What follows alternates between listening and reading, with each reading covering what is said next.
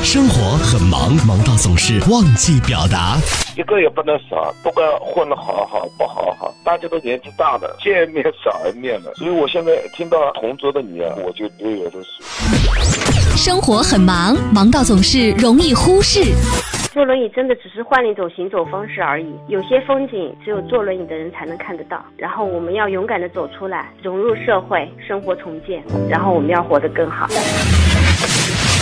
上班路上，你想对谁喊话，又想对谁表达？陶乐慕容加速度城市爆话机，城市爆话机，真情速递，千里传情。Call you now。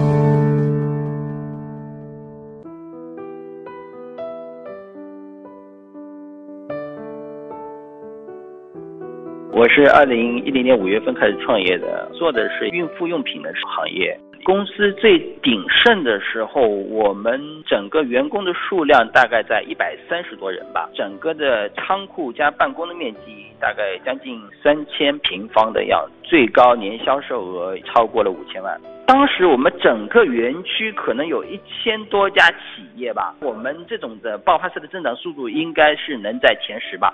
创业的越来越顺利，越来越上一个台阶，我的心态非常非常的飘的。那个时候就觉得自己无所不能。后面发生了两件事情，让我觉得其实整个公司已经是在走下坡路了。我记得我有一个核心员工突然有一天跟我说一句话，他说：“老板，我大概有半个月时间没有在办公室里看到你，然后这里有一堆的事情需要你来确认，找不到人。”第二个是我们的财务在不停的跟我说，老板现金流不够周转了，你看怎么去处理一下？才反应过来，我的库存量太大了，现金流出现了一些问题。一开始抱着一个幻想，我这一堆货物至少还能拿回，就是百分之七十、百分之八十的呃现金回来。但后面收库存的这些公司，然后给到我的一些报价一折都不到，甚至零点五折。其实那个时候是内心是比较。绝望和崩溃的，可能这些事情我就是颗粒无收了。跟我大概有两三年的这些核心员工一起来找我，跟我说，老板，我们的工资你可以少给我结算三个月，一是你减轻你的负担，第二个我们还可以再跟着你多干半年时间。如果这半年我们有起色了，那我们就继续往前一起再打拼。当时听完这个话的时候，我。心里是非常感激这些员工的，但当时我对他们的回应我还是非常坚决的。我说：“那我们这一段结束了就结束了。从公司鼎盛时期到最后整个公司关张掉，大概是经历了七八个月的时间吧，整个就没法挽救了，只留下我自己一个人，守着一大堆的货物。”从关张之后，我大概有一年左右的时间，我的爱人他不太跟我交流沟通，他知道一跟我接触的时候，我就会爆发出来。记得当时发生了一件非常小的一件事情，我太太是一个比较粗心的一个人，有一个习惯就是用完东西然后随手就放在边上，不太去收拾的。平时我也觉得很正常，但有一天早上吃完早饭之后，他就随手把碗就放在那里，然后自己。去干其他事情去了，然后我看完之后，那个时候我就一股火就冒上来了，把他骂了一顿。我说你这个毛病跟你说了多少遍了，怎么一点都没有改进呢？还是把家里弄得乱七八糟的。我太太被我这么一骂就愣住了，然后随手就走进卧室，在房间里哭了大概有半个多小时吧，没出来。大概过了。一个多小时出来的时候，他说我先回娘家去了，你自己一个人先待着吧。他这次回去一待就大概待了半个多月，后来实在不放心，我又主动回来了。所以那段时间我个人的心情是比较差的，所以可能会对身边的一些小事就发火，这也影响了我们正常的一些家庭生活。在那个阶段，我的朋友圈是没有更新过的。但是后来发生了一件事情，我的一个很要好的一个朋友邀我周末去他家吃饭。吃饭接近尾声的时候，他突然问了我一句，他说：“你是选择重新创业还是去打工？如果重新创业，我出一份子钱帮助你一起来创业。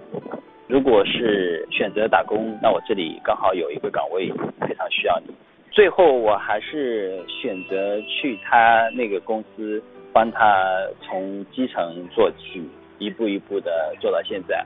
经历过这么一段起伏跌宕的创业过程之后呢，我现在整个的心态是非常平和和放松的。我也非常感谢我过去的这一段经历，它让我成长了很多。还是一定要往前看的。短暂的失败之后可以重新再来。我孩子还这么小，我还可以再为他们再拼搏一把。我想对在杭州创业的小伙伴喊话：在创业的过程当中，最好不要像我一样，在顺境的时候狂妄自大、自我膨胀。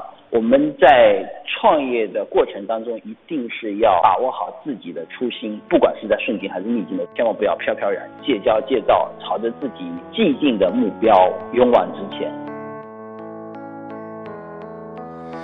徘徊着的，在路上的，你要走吗？Via Via，易碎的，那也曾是我的梦。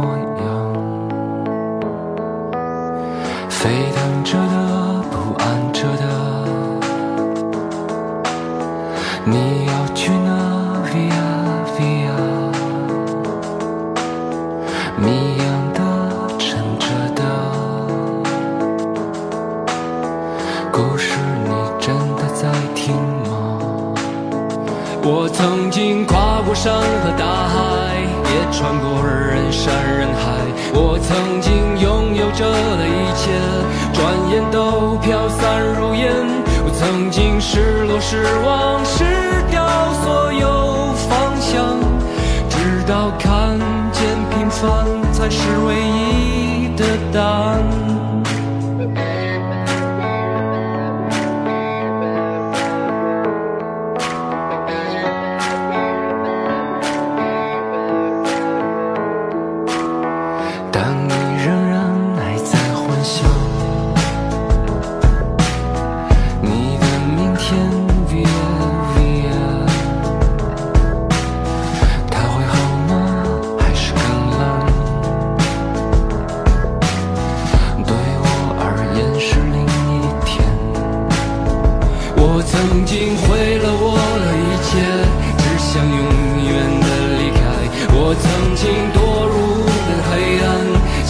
无法自拔我曾经像你像他像